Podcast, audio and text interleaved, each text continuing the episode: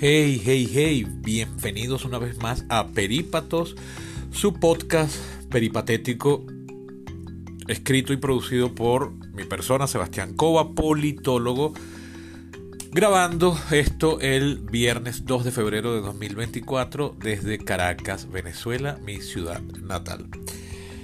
El capítulo de hoy va a ser un capítulo con dos eh, tendencias. Es un capítulo un poco triste por un aniversario triste que se está cumpliendo el día de hoy.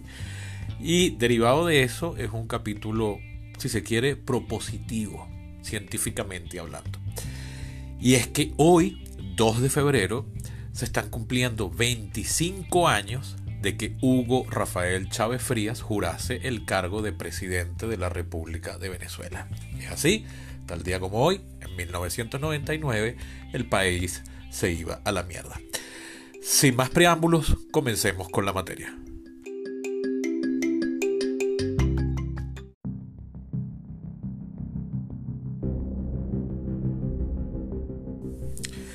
Como les decía en la introducción, hoy se están cumpliendo 25 años de que Venezuela diese un cambio radical.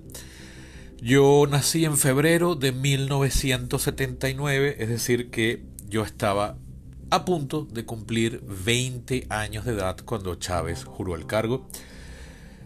Tengo la suerte de haber vivido 19 años, 20, redondeemos en 20, previos al chavismo, por supuesto los recuerdo con una nostalgia horrorosa no solo porque es recordar mi infancia y mi adolescencia, que no fueron la más próspera y abundante del mundo, pero fueron sin estrecheces. Eh, tenía una familia plena y feliz.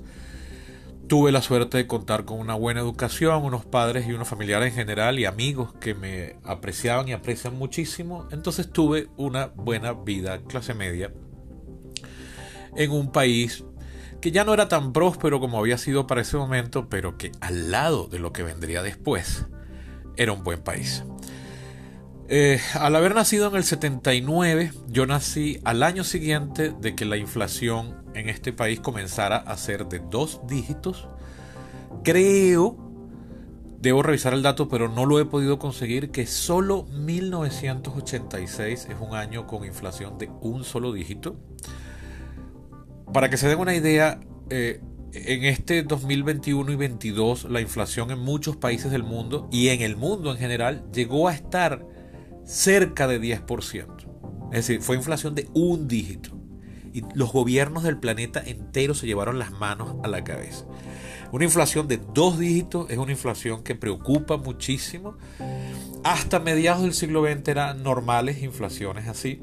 El hecho de que Venezuela tenga desde 1978, el año anterior a que yo naciera, con una inflación de dos dígitos, es posiblemente la mejor explicación de por qué llega al poder Hugo Chávez. Yo opino, haciendo mía una frase de Milton Friedman que pueden conseguir en internet, busquen, googleen en, en YouTube, Milton Friedman on Inflation, o sea, Milton Friedman hablando sobre inflación, Milton Friedman sobre inflación. Milton Friedman es un economista polémico a la izquierda, desde la más radical comunista hasta la más eh, moderada, como los liberales de los Estados Unidos. Es, para ellos es una bestia negra. Hay cosas con las que yo no estoy de acuerdo, pero en este punto yo estoy total y completamente de acuerdo a las teorías de Milton Friedman. Yo creo que la inflación es uno de los peores males que puede padecer una sociedad porque destruye la fábrica con la que está cosida, el hilo con la que está cosida la fábrica de la sociedad. Entonces sí, Venezuela al estar padeciendo una inflación desde 1978 de dos dígitos, que después se llegó a poner de tres y de cuatro recientemente, es terrible. Además, en 1983, cuando yo tenía apenas recién cumplidos cuatro años de edad, fue el famoso Viernes Negro. A mis 10 años de edad, en 1989 fue el Caracazo a mis 13 años de edad, bueno, faltando dos días para cumplir 13 años, fue el golpe de Chávez, el golpe de Estado, el conato de golpe de Estado de Hugo Chávez. Es decir, que podemos decir que yo no he dejado de vivir una Venezuela convulsionada, con un mal crónico, que después se volvería un caso, ya casi podríamos decir, de Estado fallido. Es un poco exagerado cuando uno compara con Afganistán, con Congo, con Sudán. O sea, hay, muchos peores que han estado países que han estado mucho peor que nosotros. Hablando de inflación, casi cualquier país latinoamericano ha experimentado inflaciones mucho peor que la nuestra. Pienso en Argentina, no en Argentina actual, Argentina a finales de los 80 y principios de los 90 tuvo una hiperinflación horrorosa, que para que se den una idea, la gente iba a los restaurantes, pedía el menú, ordenaba y pagaba. Porque si esperaban a terminar de comer para pagar, como es normal en todos los restaurantes del mundo desde hace por lo menos 200 años, el precio había subido. Y hay anécdotas peores que esa. La gente iba a los automercados y cuando llegaba el precio era uno, cuando llegaban a la caja a pagar el precio era otro.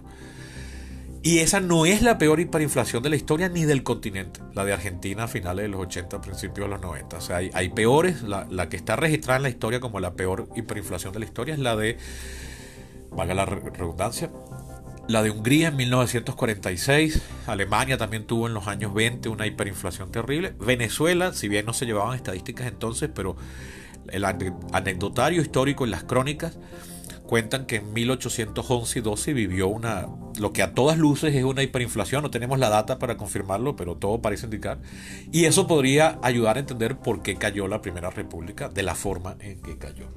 Es decir, Venezuela es un paciente enfermo crónico, pero no grave de muerte.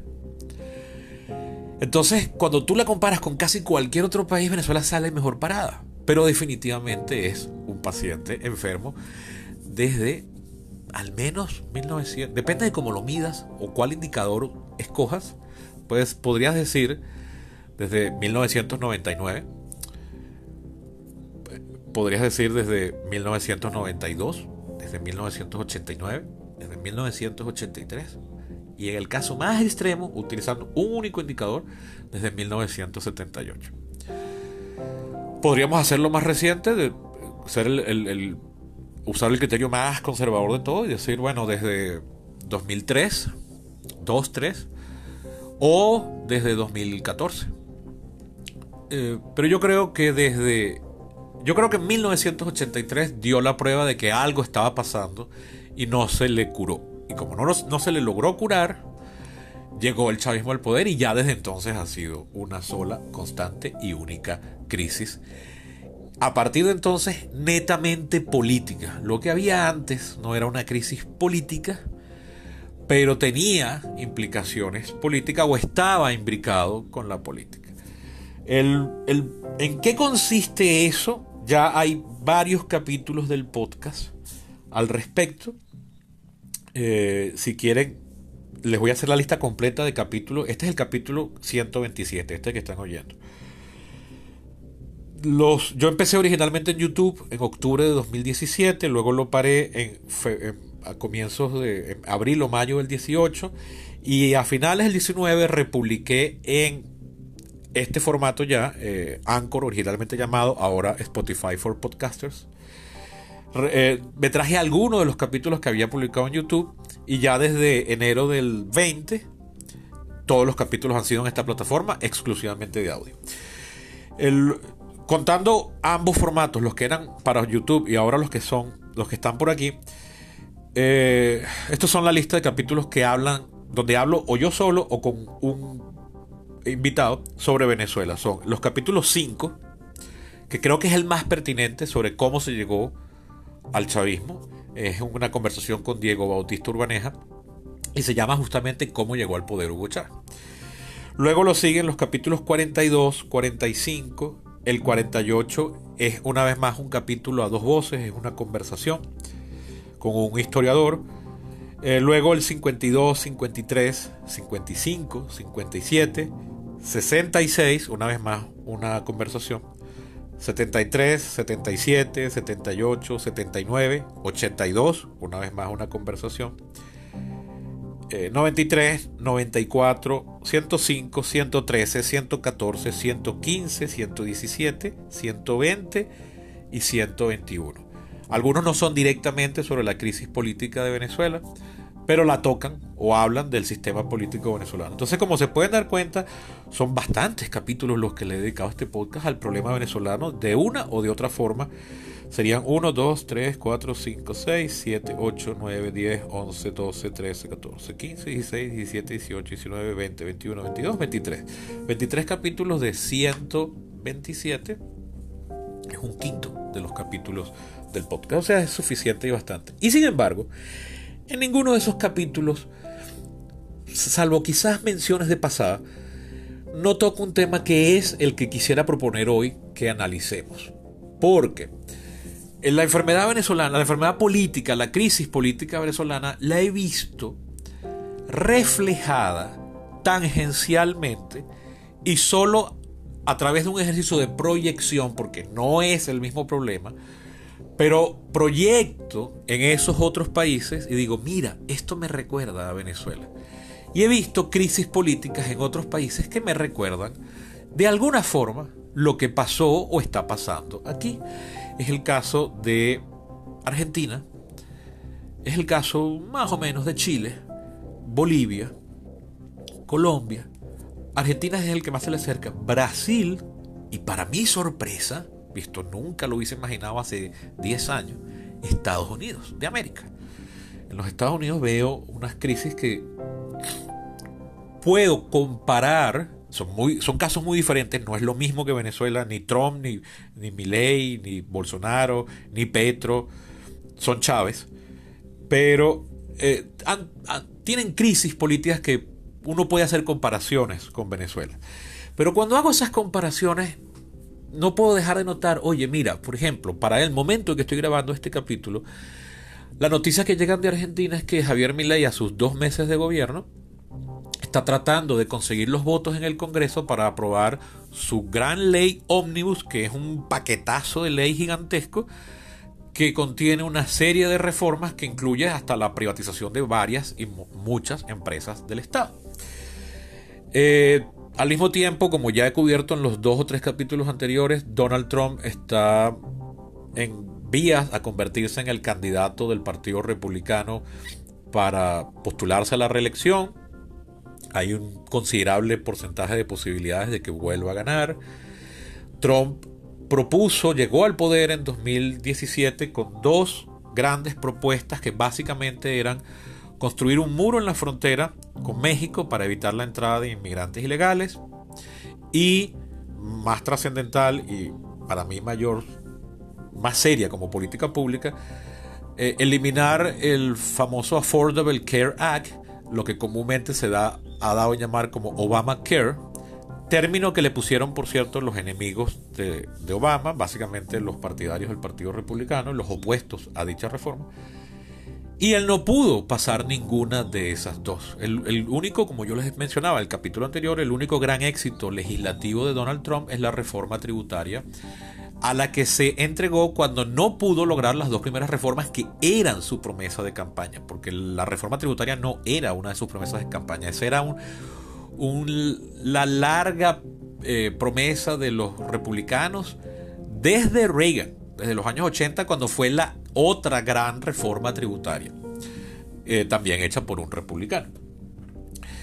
Y luego otra que no es atribuible directamente a él, fue una sentencia de la Corte Suprema de Justicia, pero que pudo ser posible, que fue la famosa reversión de Roe versus Wade, la eh, sentencia de la Corte Suprema de 1973 que en efecto eh, permitía el aborto hasta la semana 35, creo, en todos los Estados Unidos de forma uniforme. Hasta ese momento el, aborto solo era legal en algunos estados de la Unión, pero en otros había leyes que la prohibían. A partir del 73 eh, hubo una sentencia a la Corte Suprema que lo que producía era que el aborto fuese legal en todo el país. A partir de los años 80, la derecha cristiana, como la llaman ellos, es decir, el grupo básicamente de los evangélicos, poco a poco fue minando al Partido Republicano. En un primer momento el Partido Republicano no era opuesto al aborto, si no, no hubiese sido posible dicha sentencia probablemente.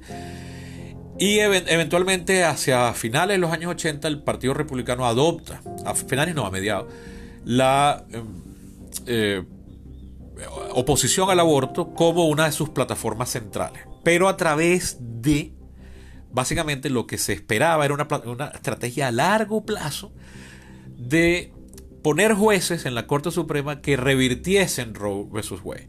Bueno, resulta que Donald Trump terminó nombrando a tres jueces en la Corte Suprema. Está constituida por solo nueve. Los tres fueron entonces bastante conservadores.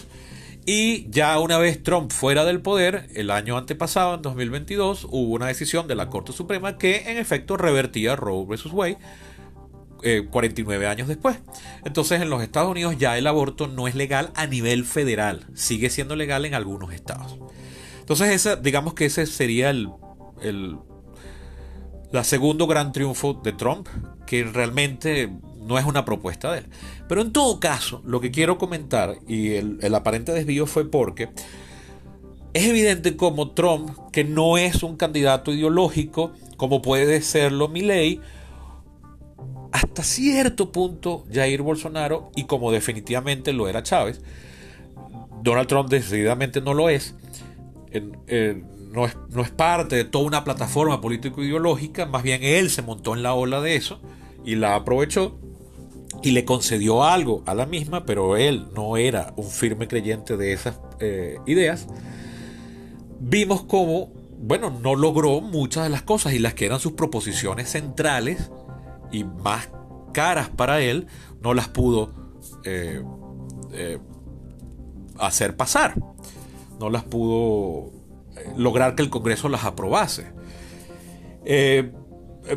Javier Milei ya ha tenido que diluir un poco su ley ómnibus, le ha quitado algunas reformas más polémicas para ver si se la hace más palatable al Congreso, pero todavía no logra conseguir los votos.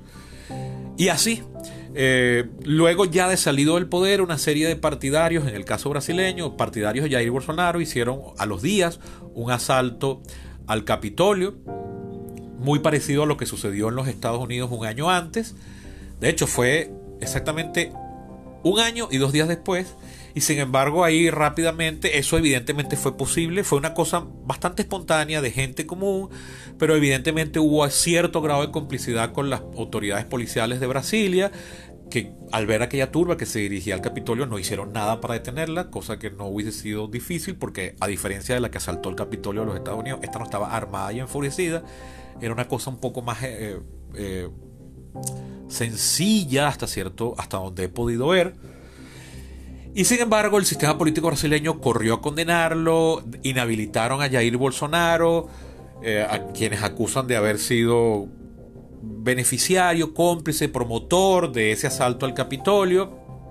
No ha habido mayores voces de defensa en contra, perdón, a favor de Jair Bolsonaro. Aparentemente, según estudios de opinión, su popularidad está ahorita alrededor del 7-8%. Y bueno, eh, hubo varias propuestas de él. Él tampoco era un candidato tan ideológico, aunque tenía ciertas ideas macro, pero no llegó con mayor plataforma programática. Y bueno, se las tuvo que ver con un Congreso y con unos gobernadores que le hicieron oposición. ¿A qué voy con todo esto? Que cuando yo comparo Venezuela con cualquier otro país de la región, cuando la iba comparando en su momento o cuando la comparo ahora desde la perspectiva histórica, porque al haber pasado 25 años ya la llegada de Hugo Chávez al poder es un evento histórico, que yo viví, fui testigo, pero que es un evento histórico, ya no es una anécdota eh, periodística, ya se puede analizar con las herramientas de la historia. Una cosa que a mí me sorprende muchísimo es cómo, grosso modo, la llegada al poder de Chávez fue total y toda la institucionalidad que había anterior a la llegada de Chávez, que en principio era fuerte, estaba enferma, pero había una construcción considerable de instituciones, no ofreció mayor resistencia. Hubo resistencia, sí, pero básicamente el control del poder por parte de Hugo Chávez, que sí llegó con una plataforma ideológico-programática y que además de, egocéntrico, era una persona con a todas luces un síndrome de mesianismo profundo. O sea, Chávez de verdad se creía alguna forma de redentor o salvador de la humanidad, o por lo menos de Venezuela, sí se veía cumpliendo una misión sagrada de, carácter y de proporciones históricas, eh, lo barrió con todo. Es decir, la oposición que vemos ahorita que se le está enfrentando a eh, Javier Milei, que no es ni remotamente el equivalente a Chávez, parece que tiene cierto componente eh, mesiánico, pero en todo caso es muchísimo menor que el de Chávez, no está rodeado ni remotamente de la misma cantidad de eh, lo que en inglés llaman enables.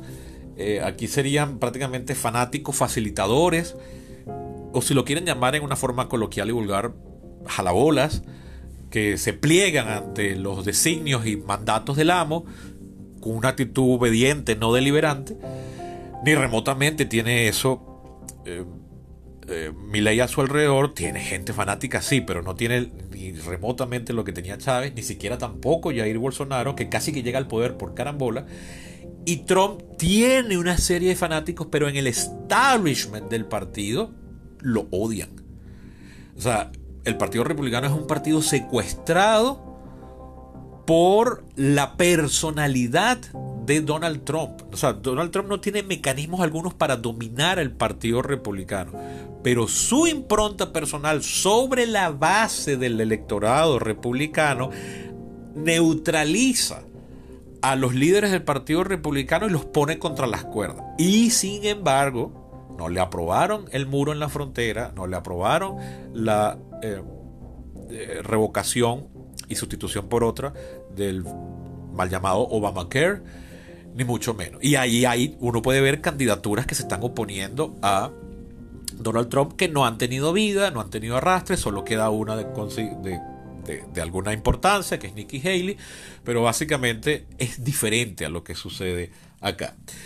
Entonces lo que quería proponer es que a mí me parece realmente interesante tratar de entender por qué para 1999, el llamado sistema puntufijista, que es el nombre coloquial con el que se le denomina al sistema político que había anterior a Chávez, contra el que Chávez se alza y con el que contra el que propone su candidatura y el que busca barrer por espacio de unos tres o cuatro años, el discurso de Chávez era contra las élites corruptas, contra el puntofijismo. El lenguaje marxista de lucha de clases no aparece en el chavismo sino hasta 2004 y en dirigentes de base muy esporádicos.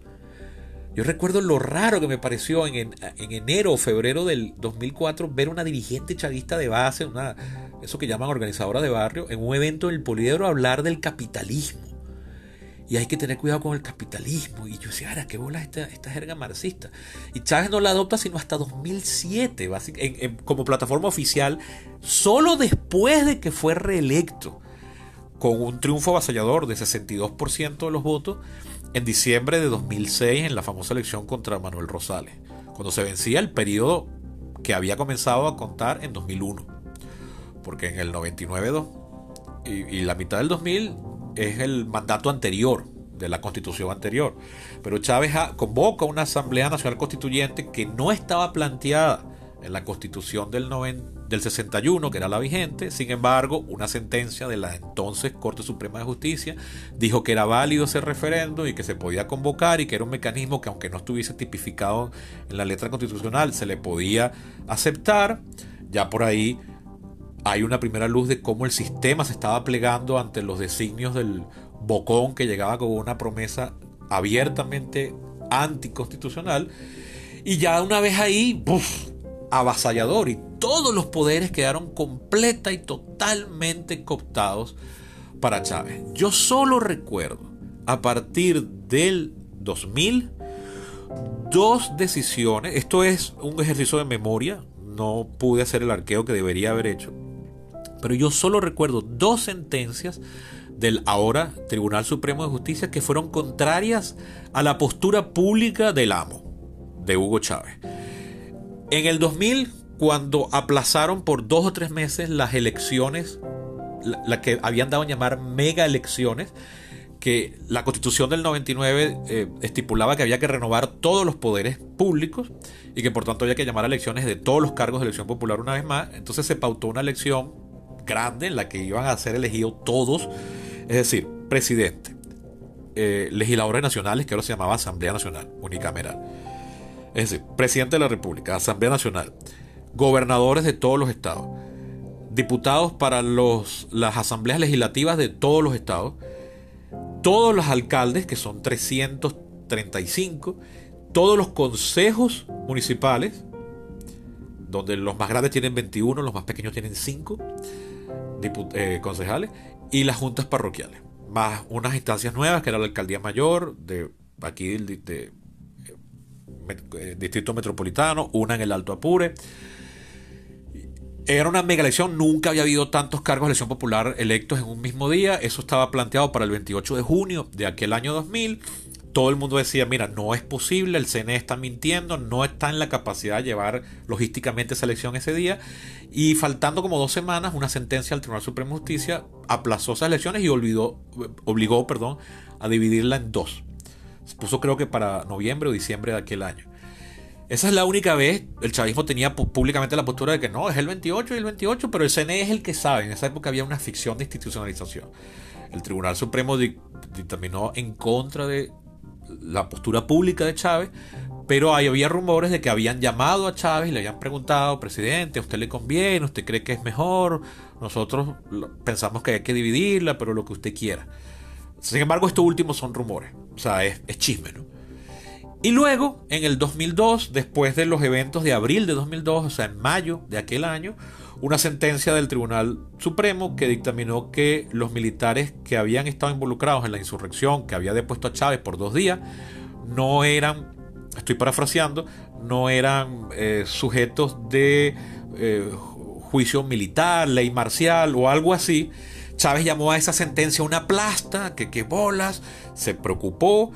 La Asamblea Nacional corrió a hacer, pasar, a hacer una reforma de la ley orgánica del Poder Judicial, que estipulaba que ahora los miembros del Tribunal Supremo debían pasar de ser 20 a ser 32, con lo cual había que meter 12 eh, jueces más, evidentemente todos escogidos por el chavismo, y si mal no recuerdo, una vez ya renovado el Poder Judicial, que eso tomó apenas unos meses, revisaron esa sentencia anterior y dictaminaron que no, que sí, que como que no, eh, había que eh, enjuiciar a esos militares y a aquellos policías. Es decir, fíjense, solamente dos sentencias contrarias a Chávez. De resto, todo el poder judicial, todos los gobernadores, o sea, no, no ha habido poder institucional de origen constitucional que se le oponga al chavismo y ya a partir de 2015, desde diciembre de 2015, el chavismo ha desconocido la voluntad popular, primero desconociendo la mayoría de la asamblea que obtuvo dos, la oposición obtuvo dos tercios en diciembre del 15, se inventaron una excusa para anular a tres diputados electos por el Estado Amazonas, con lo cual no reconocieron a la asamblea, luego en octubre del aquel año 2016 mataron usando unos jueces penales, que no es su área de competencia, del Estado Aragua para desestimar las firmas recolectadas por la oposición para convocar un referéndum revocatorio eh, para sacar a, Nicolás Maduro la presidencia. No se convocaron más nunca esas firmas, se quedó muerto por ahí. Luego en 2017 desconocieron con una sentencia del Tribunal Supremo de Justicia a la Asamblea electa. Se encendió la calle. Total, ya más nunca el chavismo se ha preocupado por atenerse a la ley. Ellos dicen que sí, pero es evidente el análisis que no, que a partir de 2015 ya están completamente fuera del marco de la Constitución y que han francamente desconocido a la voluntad popular que les fue favorable hasta 2013, pero que a partir de 2014 eh, ya no, desde finales del 13 ya no. Entonces, bueno, aquí no ha habido eh, mayor apego a la ley, pero al principio eh, uno podría ponerse poco a poco y decir, bueno, aquí hay un ejercicio de resistencia, aquí cierta institución, pero cada vez que un ministro, que un técnico, que un especialista decía, eso no se puede hacer así, listo, para afuera. Cuando el Banco Central a Chávez le pidió, dame un millardo porque tienes eh, en las reservas internacionales tienes más de 30 mil millones y para mi programa de estas políticas públicas requiero mil millones, dámelos tú y el Banco Central, no, eso no se puede hacer porque eso descalabra la situación económica y da una mala señal a los inversores internacionales y le quitas eh, poder a la moneda, listo, se pasó una ley que le quitaba al Banco Central total y completa autonomía y lo convierte básicamente en la tesorería del gobierno. Es decir, no cada vez que había un... Eso no se puede hacer, presidente, para afuera. Iba ese, ese eh, funcionario que se quería pegar a la ley, al Estado de Derecho, que tenía unos criterios técnicos para determinar que eso no se podía hacer, de alguna u otra forma era completa y totalmente eliminado. Pero no había que llegar a eso porque ya desde el 99 es impresionante cómo todo el aparato institucional del país parece estar hecho de arena o ser un castillo de naipe y se derrumbaba nada más con la mirada y la voz fuerte de Chávez. O sea, mucho antes de que ahora ya el chavismo sin Chávez se salga de la ley y la constitucionalidad y gobierne por la fuerza, se, se haya convertido en un gobierno de facto, como lo es ya sin lugar a dudas desde diciembre del 15, antes de eso todo el aparato institucional se cuando quería ofrecer una resistencia, ¡pum! era avasalladoramente derrotado.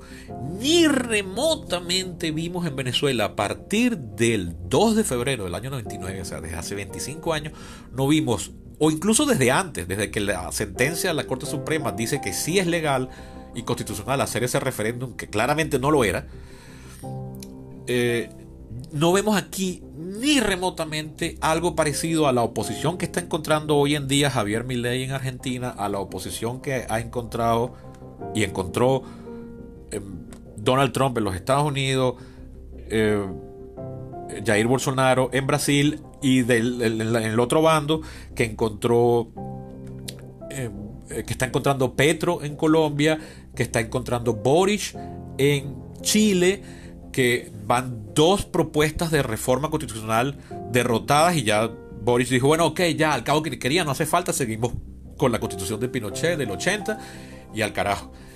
O con lo que está, eh, lo que podemos ver que está pasando en España o en Gran Bretaña, donde el mismo partido conservador se ha echado al pico ya tres, tres eh, eh, primeros ministros de su propio partido, donde las cortes y la, eh, o el mismo partido o el parlamento le tumba propuestas al, gobierno. o sea, claro, esos son países institucionales que no tienen la enfermedad que, que tenemos de este lado del charco, pero se podrían analizar y comparar.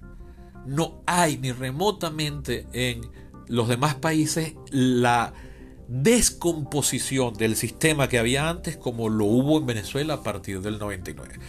Caldera tuvo un Congreso que no estaba dominado por su partido, que era un chiripero, y Caldera es increíble cómo Caldera logró sacar cinco años de gobierno. Además que había hecho campaña electoral eh, prácticamente diciendo todo lo que Carlos Andrés Pérez yo lo voy a, hizo, yo lo voy a revertir y mi propuesta es gobernar en contra. Así fueron los dos primeros años, 94 y 95, y a partir del 96 dijo, ¿sabes qué? O sea, no lo dijo así, pero lo podemos ver de esta forma. Eh, ¿Sabes qué? Las propuestas de Pérez eran necesarias, entonces, ¿sabes? Eh, a partir de mediados de este año vamos a comenzar a implementarlas, pero más radical. Y hizo reformas mucho más radicales en las que se había atrevido a hacer Pérez para empezar revirtió una serie de controles de precios que estaban vigentes desde 1974, entre otros la del cine, por ejemplo, y por eso a partir de 1996 los cines en Venezuela comienzan a cambiar al modelo que hoy en día conocemos, con los famosos multiplexes, eh, con butacas numeradas de mucha mejor calidad de lo que había hasta ese momento, eh, pero además con una apertura petrolera que para Carlos Andrés Pérez era anatema, o sea, para eh, eh, meter el capital privado internacional o venezolano para Carlos Andrés Pérez en la industria petrolera, eso era tabú, ni siquiera se lo planteó y Caldera lo implementó. Y eso sin una mayoría en el Congreso. Y hubo reformas que no pudo hacer, como por ejemplo una reforma a la ley de universidades que hubiese estipulado, entre otras cosas, que las universidades autónomas de verdad contasen con una fuente de financiamiento que no fuese eh, otorgado por el Ejecutivo Nacional y otras cosas. Entonces, esas instituciones que se le opusieron a Caldera, cuando llega Chávez, ¡pum! se disolvieron. En comparación, sí, podemos decir, hay cierto grado de resistencia. Mi papá siempre le gustaba decir, cuando la gente le decía, mira, ahí está Chávez, ahí sigue, y él respondía, y nosotros también. Pero la verdad es que el aparato institucional público desapareció en buena medida ante la sola presencia y voz estruendosa de Hugo Chávez.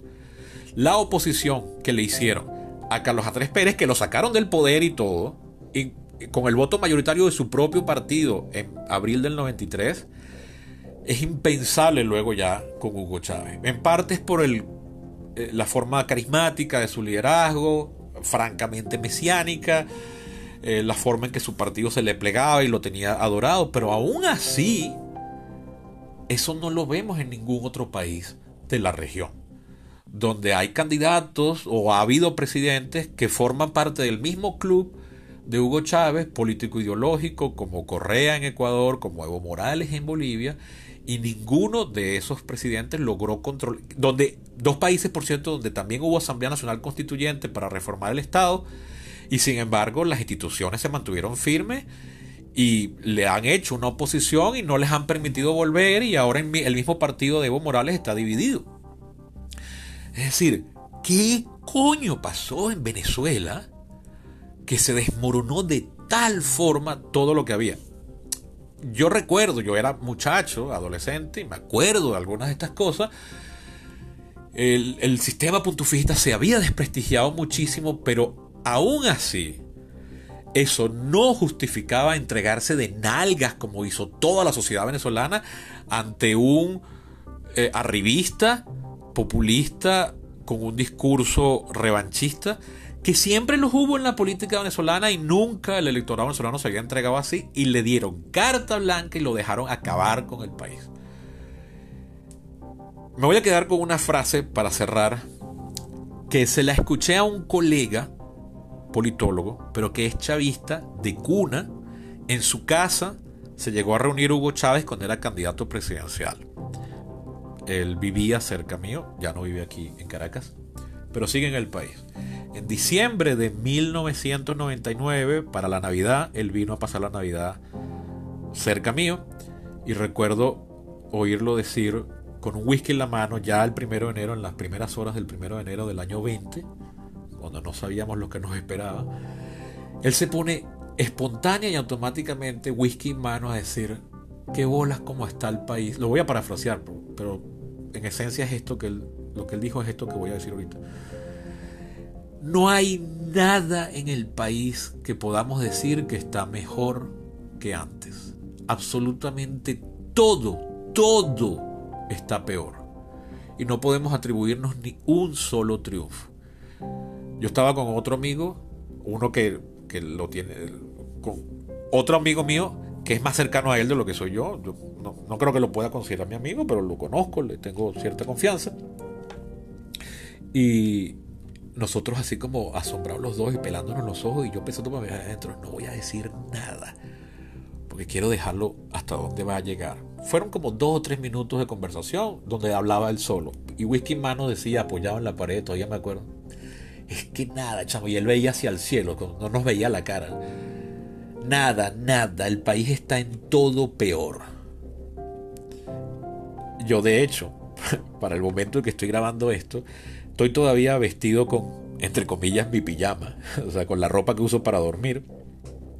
Porque no me he podido duchar el día de hoy. Tengo que salir. Ya ahora tengo que resolver porque tengo ahorita un despacho. Tengo un evento al que estoy invitado a las 5 y media de las Mercedes y después de la noche tengo un despacho. Pero no me he podido bañar porque el agua llegó en la madrugada. Nosotros nos cortan el agua 4 eh, a 5 días a la semana, nos la suelen reponer los viernes, cuando tenemos suerte llega el jueves en la noche. Llegó anoche en la madrugada de color madera, barro es lo que sale por las tuberías. He bajado la poseta de mi baño 6 o 7 veces desde la madrugada y sigue saliendo barro. Le tomé unas fotos para el registro, pero no las he publicado porque siendo una poseta no quiero que la gente interprete que eso no es agua con barro, sino es otra cosa. Pero es horrible y no me quiero duchar así. Entonces tendría que dejar la ducha abierta, no sé, una hora para que escurra el agua. así está el país, así lo dejó Chávez. Y todo eso fue voluntario, el país quiso un reformador o un vengador. El país, en mi opinión, no estaba ameritando esto y estos bestias lo acabaron. Estoy prácticamente solo, sin amigos. Me quedé hasta. Mi última novia fue una persona que tuvo que huir del país por una situación de violencia, una amenaza sobre su familia. Tengo a la inmensa mayoría de mis amigos afuera y huyeron de esta mierda que, sin embargo, fue decisión de los venezolanos poder poner en el poder. Yo ese error del 98 lo perdono, porque uno puede estar desesperado en un momento dado y entregarse a un loco. Pero mm, más temprano que tarde mucha gente dijo, verga, la cagamos. Y sin embargo, las herramientas institucionales que existen para oponer resistencia a esos cambios y que sirven, como demuestra la experiencia anglosajona, en concreto la de los Estados Unidos, para que algunas ideas que había ahí, que eran interesantes y que lo que era malo de repente era la implementación o la propuesta de cómo implementarla, se les hallase una mejor forma para que no produjesen el daño que efectivamente produjeron y que ya estamos padeciendo. Nada, ninguna de esas instituciones ya existía. Y Chávez pudo hacer y deshacer. O sea, ya estábamos completamente en manos de una persona que era abiertamente incapaz. Posiblemente si Chávez hubiese sido un mejor administrador, una persona con mayor sentido común, de repente el resultado es que Venezuela hoy en día es como Bolivia, que el Evo Morales lo que hizo fue destapar un capitalismo que había en el sector indígena y Bolivia tuvo años creciendo a 5%, incluso mucho después de que había pasado el boom de los commodities. O sea que uno, quizás uno puede decir que la Bolivia de hoy en día es mucho mejor que la Bolivia a la que llegó Evo Morales al poder en 2006. No así Venezuela. Y esto también quizás lo podamos decir de Ecuador, aunque está pasando ahorita por una situación de violencia horrorosa, pero por las mafias del narcotráfico. O sea, ahí el problema está mezclado con elementos exopolíticos, se, se vinculan, pero no es atribuible a las totalmente a las reformas que comienzan a implementarse en Venezuela, a partir, en, perdón, en Ecuador a partir de la presidencia de Rafael Correa. Rafael Correa creo que fue en algunos aspectos un mucho mejor administrador de lo que definitivamente fue Hugo Chávez, que no queda duda que fue una cagada y sus sucesores lo siguen siendo igual de malos que me llevan a esta duda que he planteado en capítulos anteriores, lo que he dado a llamar la paradoja de Hausmann, es que son malos por ineficientes o es que son malos de maldad, de mala intención. X. Lo cierto es que ya no había a partir del 99 herramienta alguna para hacer corregir el rumbo, decirle al presidente y a su gente, mira, entendemos por qué lo estás queriendo promover, nosotros te dimos carta blanca, pero en realidad esto creemos que no debe, no, nada, nada de eso existía ya. Y eso es interesante y yo no tengo ni idea de, cómo fue posible y todavía no he leído mayores estudios que lo expliquen. Entonces una propuesta a la que me hice referencia al inicio de esta sección es, bueno, proponer, si alguien sabe, que me diga, no, Sebastián, como que no? Si aquí está tal y tal paper y tal y tal libro, ok, bienvenido, hacemos un siguiente capítulo en respuesta ya. O eh, si no existe nada publicado, pero alguien tiene sus propias ideas, háganlas llegar, por supuesto. Mis redes sociales, todos las tienen. Y si no, se las doy ahora en, en el cierre y despedida. Y bueno, si aún y si creen que les parece interesante, bueno, sería bueno plantear esto como un trabajo de estudio. Eso sí, pago. Ese sí sería pago. Yo más nunca hago un trabajo eh, gratis por el solo placer de contribuir. Y esto habría que hacerlo un equipo multidisciplinario pero me encantaría formar parte de él y buscar integrarlo. Entonces, bueno, si alguien sabe cómo conseguir fondos para un estudio de esta naturaleza, pues también háganoslo saber porque yo creo que sería interesante.